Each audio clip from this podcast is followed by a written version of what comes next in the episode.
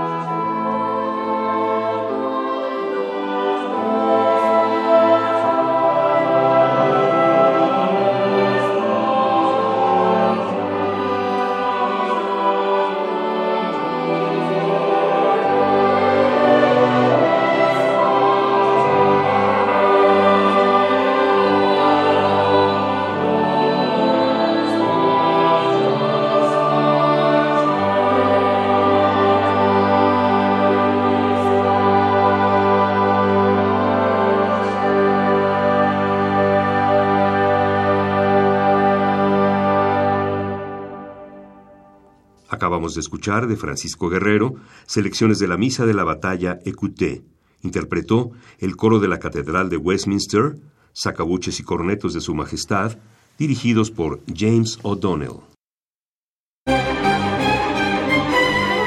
¿80 años? Y 80 regalos para festejarlos. Cada día un regalo musical diferente.